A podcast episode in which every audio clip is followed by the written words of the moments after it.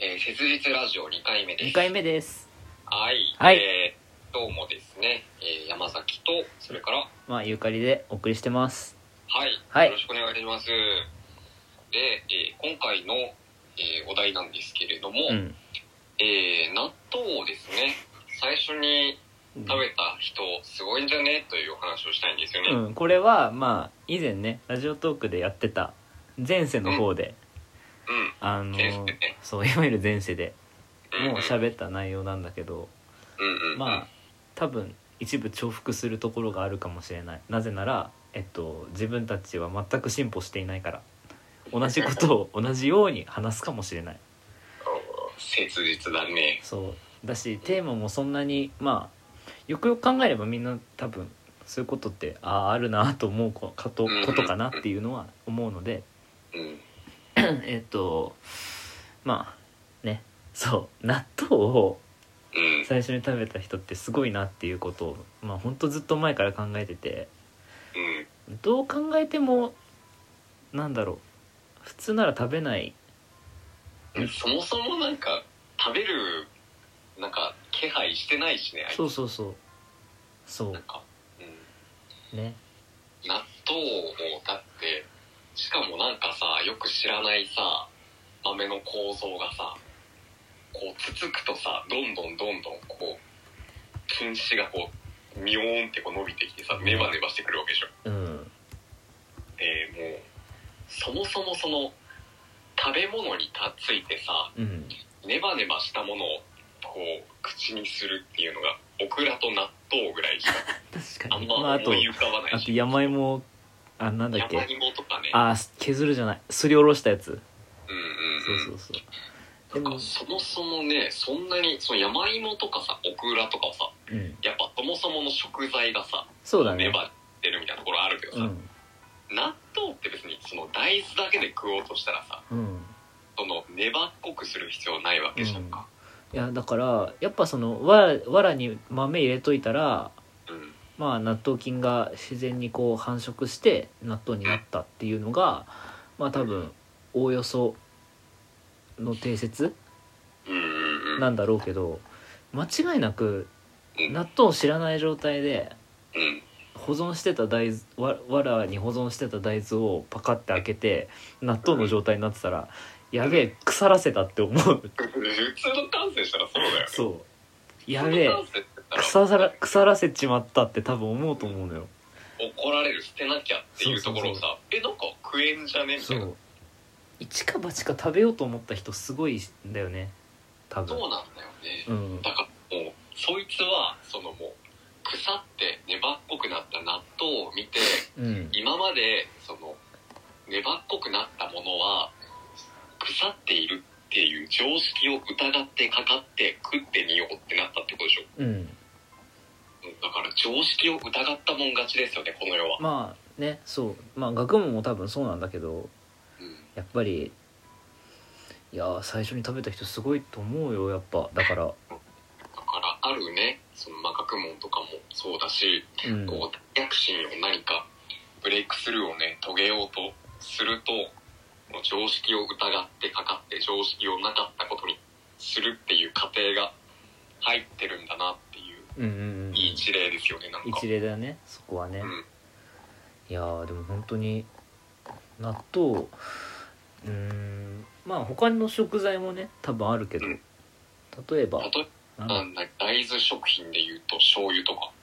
醤油はあれだってどうやって作ったんだ醤油って醤油ってどうやって作るのなんか工場行ったけどね昔あなんか豆をさなんかグーってこう圧縮してさあうんなんか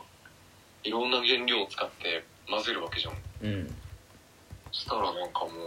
全てだから納豆はもう納豆だけど醤油とか言ったらもうなんか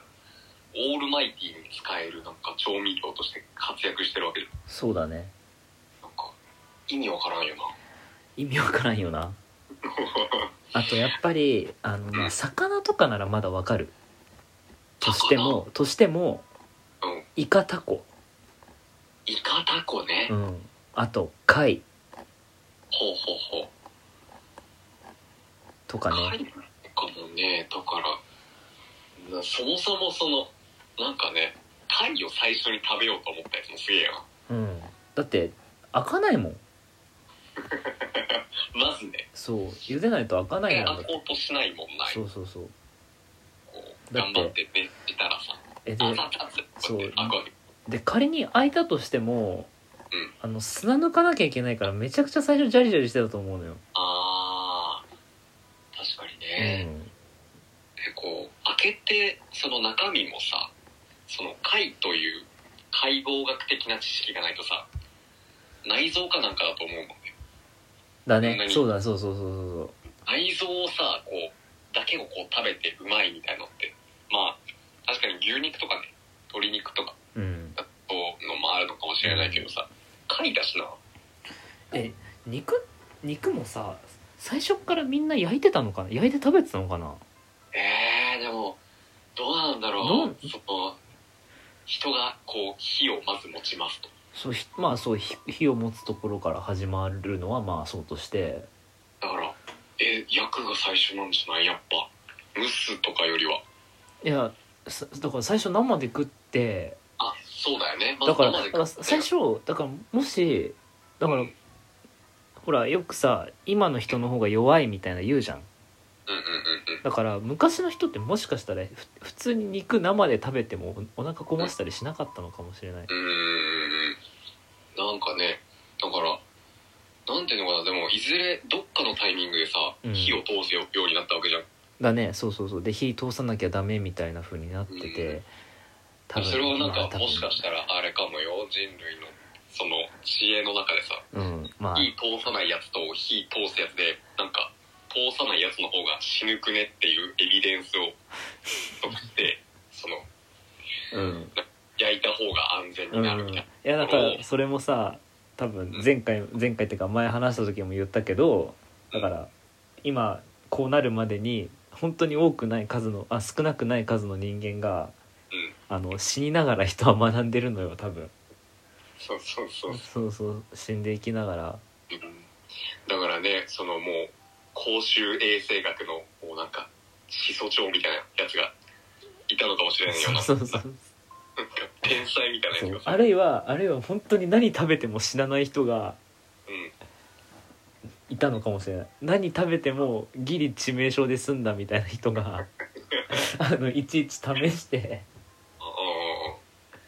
あギリ致命傷でねそううんあやばいよもう致死ほぼ死んでるけどねそうそういう感じかもしれない、うんいやそうなんですよねでまあなんかちょっともう一個さ持ってきたのがさうん、あの醤油の話が途中出てきたじゃまないあですそか、れの話ねうんで一個ちょっと物申したいのがその調味料系の話でねはいあのー塩うんそういうソースってそうっす、うんそ、れぞれその塩顔とか醤油顔ソース顔なるものがうん、巷で流行ってるらしいんですけどえいつ巷で流行ってんの今今流行ってるらしいんですよ今あのー全く同意できないんですよねあ同意できない同意できじなゃいであすちょっと今ねうんパソコン開いてるんでちょっと調べてみました、えっ、とマイナビウーマンのネット記事からですね、えっとはい塩顔醤油顔だけじゃないケチャップ顔マヨネーズ顔の特徴なんかいろいろあるっぽいねなんか何でもありじゃんうんなんかいろいろあるっぽいで塩顔とはえーっとうん色白であっさりした薄い顔のことを言います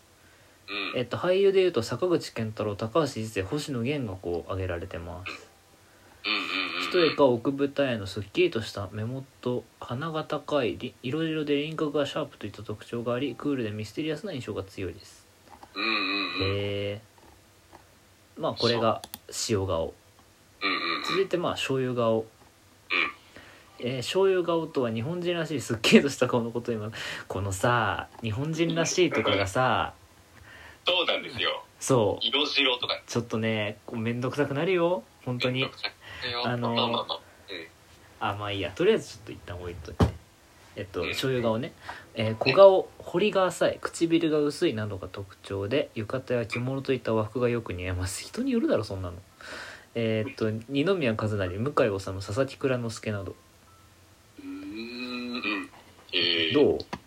二宮和也はしあにし二のねなんだ二の二宮和あ二也のねねうん嵐のね二宮和也二のは醤油なんだね醤油らしいなるほどはい続いてソース顔ソースうんうんあソース顔はそうだソース側はそう日本阿部寛そう阿部寛とかあと北村和樹かなとあと永瀬さん永瀬智也 TOKIO のねうんうんうんうんくっきり二重で彫りが深くまるで外国人と思うような顔をしていますうんうんらしいようんまあそのとこかなでケチャップケチャップ顔側ケチもいャップるな顔ってケチャップ顔とはソース顔ほど濃くなく醤油顔より濃いこ濃い顔のことを言いますだってあじゃあだからその段階で言えば醤油醤油ケチャップソースなのかえっと醤油ケチャップソースの順でだんだん濃くなっていくなだんだん濃くなっていくとうという感じかな、んうんうんうんなるほどねそうそうそうあれなんですよ僕はねうんあのー分類分け自体にはうんなんとなくまあそういう類似性があるなっていうのはわかるし、うんまあ、分けられることは分けられると思うんですけどうんそれがね味覚とねこう結びつくっていうのがなかなかねあないあなと思うんですよねえこういうさ顔の分類とかってさ外国とかにもあるのかなねえそれすごい気になるねねなんかその割と特にねアメリカとかだったらなんかタブーのような気がするんだけどねなんかそんな顔が感じがするよねうんちょっとじゃあえっと今 Google スカラーでじゃあなんかそういうグのーグルスカラーって調べるガガチ割とガチだったうんちょっと待ってねそうなんだいやそう本当にえだからその歴史的にさやっぱこうあんまないなことうを、ん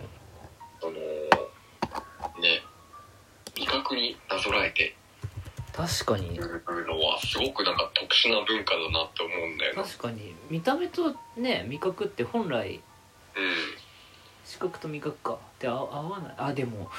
でもあれかなんかななんかでもあれかななんか例えばうん例えば真っ赤なスープ見たら辛そうって思うのと同じようなもんなのかなそれはああ例えばそう色色合いとそのみまあ見た目だよねうん見た目とその味覚が一致してるみたいなことなのかななのかなちょっと思ったのがそのさっぱりみたいな塩塩でさうん説明があったじゃないうんうんうんで結構まあそのさっぱりっていう言葉ってさうんうんその味覚でもも使うじゃんし塩ラーメン食べたらさっぱりとこってりだ、さっぱりみたいなうんうん使うしでもなんかその髪の毛をさこうすっきり1000円カットとかでさうん切って、まあ、高速にかからないようにでもなんでもいいんだけど、はいはいはいこうさっぱりっていう言葉がさうんそのなんかこうちょっと綺麗に整えてきましたみたいなことにも使ったりするじゃないなるほどそうそうそうだからそこのさっぱりっていう言葉のなんか曖昧さというか確かになこのなんかぼんやりとして共通した意味合いはあるんだけど、うんそこがこう塩顔とねそういう顔立ちの人たちを結びつけてるんだなっていうのを思ったりしああて思ったりするんだ いやまあでもでもほら多分例えばソース顔とかだったらまあ普通に顔が濃いで言い換えられるじゃんうんうんでやっぱ濃いはその味でも言うしうんなんかそのらへんのいわゆるなんだアアナロジーうん多義語うんの中でなんか言い換えが可能ではそうさっぱりもそうだけどうんあるのかなっていうことは思うな。あれ俺確かに皇帝の方に向かってるないやでもいやでも納いや得できねえとか言ってたけどなんかいや勝手にただいや違うう肯定じゃなくてああああ味味の味の味との類似性で考えることは理解できるっていうことあそっかそっかそっかそうそうそうそうそうそうそううん肯定とあれは肯定と理解は違うからうんうんうんうん肯定と理解は違うからなそう肯定と理解は違うのであそうそれあーをそれこんなを話しさたいなそれをマジで履き違えてる人が多いからそうだねそう肯定はしているけど理解はしていないうんん違うわ違う理解はして るけど肯定はできない肯定はできないっそうていうことを大事にしたいよねってそいううそうだから例えば例えば多分なんだろうお互いの言い分があるとしてでどっちかが悪いとしてうんただお互いの言い分聞かないとダメじゃんでお互いの言い分を聞聞こうってなるといやそっちを受け入れてんのかみたいなこと言うけどいや別に肯定してないしみたいなことがやっぱりよくあるじゃんうんうんうんうんあそそれの理解は示すけど別にそれは僕は Z は思ってないあそうそうそうそうそうあそれでは結構うんうんうんそうそれはちゃんとなんだろう分別つけないといけない話なんだよねっていうことをうんまあこ 今度今度やりますかじゃああいいですよう僕んなんかそれ、なんかね今のだとさ肯定と理解のそのまあ二元論なわけじゃん言ったらあうん空間を4つに分けてさ、うんこうねよ4分割してああそうか肯定はできるけ ど肯定も理解もできないうんうんちょっとこれ好きと嫌いのさ座標を加えたくてちょっと待っていやお3ご次めん元でほんと8私ねつの8つの空間を分けて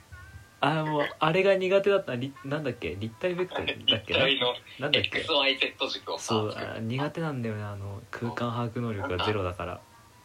なんか好きだし確かに理解はできるんだけど肯定はできないみたいなうんうんまあいわゆる多分それはねあのどつき漫才なんだけど 私の場合あそうなのそうそうそう好好きなんだ好きなんだけど肯定はできないよねっていううんで割となんかそういうのが高次元的に考えられる人ってさすごくこう、出てくる言葉もすっきりしてたりするしああうんうんうんうんこの人が出てくるそのアウトプット、まあ、うん何でも言葉でもいいし、うまあ、音楽とかでもそうだし、うんまあ、詩とかでもそうだよね、んうんっていうのでアウトプットしてで出てくるとそこになんかすごい俺は知知性を感じてしまうっなるほどていうのはでも叙述的だとすごく考えにくいけどねそれがどそうれそぐれらいはねそう好き嫌いね何をもって好きとか嫌いとかっていうのもあるしねうんうんうんそううんそれは9筋っぽくなってきた、うんなってきたねあやってきたねでまあでまあ、うんそうだよねそのこのさ顔がどうとかいうのもさうん嫌なんだよね私本当うにんもうねうんあのマスク社会になってるじゃんそうだねであの私別にもうコロナが終わろうがマスクはそのままでいいって思ってる人だからうんうんとにかく人に顔見せたくないのでうんまあ気持ちはわかるよすそうごくそうそうそうだから昨日のその昨日ズームで喋ってたんだけど、うんあうんの終始顔を出さずうにん声だけで送る人、まあ、だからといって別に声に自信があるとかそんなの全然ないないんだけど、うんうんむしろ私自分の声嫌いだしうんそうもうちょっとね本当にあのね、はい本当に F ワードルッキズムという感じでうんやっうんていきうたいんんですけれども、ちょっとじゃあその辺はまた別の回にしましここょうらか。辺はまた別かなうん、まとめてうね。んいやだからうん、まあでもなんだろうなうん多分ねえどうだろうなんかさ前も喋ってたけどそのゲテモノの話いやーはいはいはい。下手者のね、そお肉あれに行って、いろいろ、いろんなお肉を食べたわけですようね。そうそうそうそう鶏肉と牛肉と豚肉は、まあそのまま美味しくいただいたんですけど、うんこう、黒いお皿にね、結構大きめのお皿に、うんこう、お肉が、なんか8種類か9種類ぐらいうんだっうたのんが、いやちょっとでも行ってみたいなポンって出てきてどこだったかななんかね都内のね高田馬場の近くだった気がするんですあけどえでも多分そこねテレビやってたやつじゃないかな多分あ本当にうんやってた、なんかね有名な多分ね患者にが食った患者にが食べに行ってたはずあ本当、うんそおう店だのった名な前はちょっと忘れちゃったんですけどねこうなんかお肉一種類ごとにこう爪楊枝が立っててねうんでその爪楊枝がその、まあ、ちょっとおしゃれな爪楊枝でうんこうなんかそのそのお肉が何のお肉があるかっていうのがうん種類になってうんこう刺さってるわけですようんうん例えばこうウサギだったらウサギのうんうんシルエットが描かれたうんこう爪楊枝が刺さっててうんでダチョウとかねあカエルとかねちょっとうげってなるようなあダチョウまでいいけどカエルは嫌だないろいろ並んでてうで極めつけはカラスよねんなんカかラさスだけ別の皿になって、うんでっかいのが来てえなんかさうんあでもあんま聞いてて不快になる人いるかやめとくかいやいやいやいいかうんあのさうん確か私関ジャニのその番組で見てたのうんがカラスそのまま出てきてなかったえー、それはどいやでもなんかね本当にその色はないんだけど黒いのはないんだけどあなんかまあうんでも本当に形がねいやもう本当にでかいのがそのままボンってきたへ感じえまあもうもちろんほとんどお肉の部分ないですからカラスってうんうんうん全然そのもう肉の部分がなくてほぼ骨みたいあな感じだそっうたらなんだえあと犬とか喜ぶかもしれあないとけどパッサパサでしょあなんかねそうだねだよねだってうんうんえっとなんだっけ白身魚と一緒じゃない多分あ違うかど白身魚えなんかほら運動量で変わるじゃんあれじゃあ赤身の方が多くなるか違うかあれごめんごめんじゃあいいよ今のはごめん糖の量じゃないのかな筋肉量とかなのか運動量なだって運動量うんうんだって飛ぶ鳥はねうん美味しくない気がするあその感じでいくと鶏もそんなにバサバサ飛んでるわけじゃそうないそうバサバサ飛ばないじゃんあの人たちダあチョウもさ、まの人あた、ち一応お肉としてはなっててるけど、うんそんなにバサバサ感じだよねあとやっぱダチョウっつったら卵じゃんそうそうそう卵ねうんうんうんうんもうちゃんと食べるもんね卵とか、うんうんえやっぱね卵とさ鶏どっちが先だと思う えっ、と卵はさだんだんしょうもない話に卵はだからね、うん、成虫から生まれるしの鶏が好きなんじゃないあそうなんだうん鶏が卵を産むもんあそうかえんななんかあって違うのが生まれたんじゃないかなって思ってるよ私はああ卵から先だと思うのううんーんだってうだってんうん卵ってうん産んだ状態だと生まれないじゃんうんだから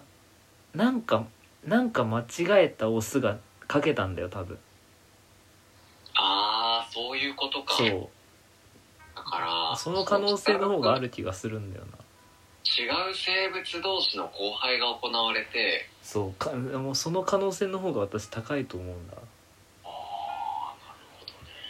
あなるほどねうん、あのか勘だけどどうなんすか ねこれなんか進化論みたいな話をしなんかしたいかなんか答え出てんのかなこういうのってねいや出てないからパラドックスなんじゃないかななんかいろんな見解があってしかるべきだと思うけどコロンブスのなんだろ卵うねあ確かにコロンブスの卵は違ったわわコロンブスの卵ではないわえっと卵が先か鶏が先かあこれこ答えって書いてある何そのあイギリスのニュースサイトザ・サンザ・サンってこいつなんか大衆紙じゃなかったタブロイド紙だよねだってねザ・サンによると、えっと、科学者たちがイギリスえ、えっと、イギリスのニュースサイトねうんだと卵より鶏の方が先に誕生したと結論付けたのだそうですおってへえへえらしいよまああとねこれ宗教の問題にもなってくるから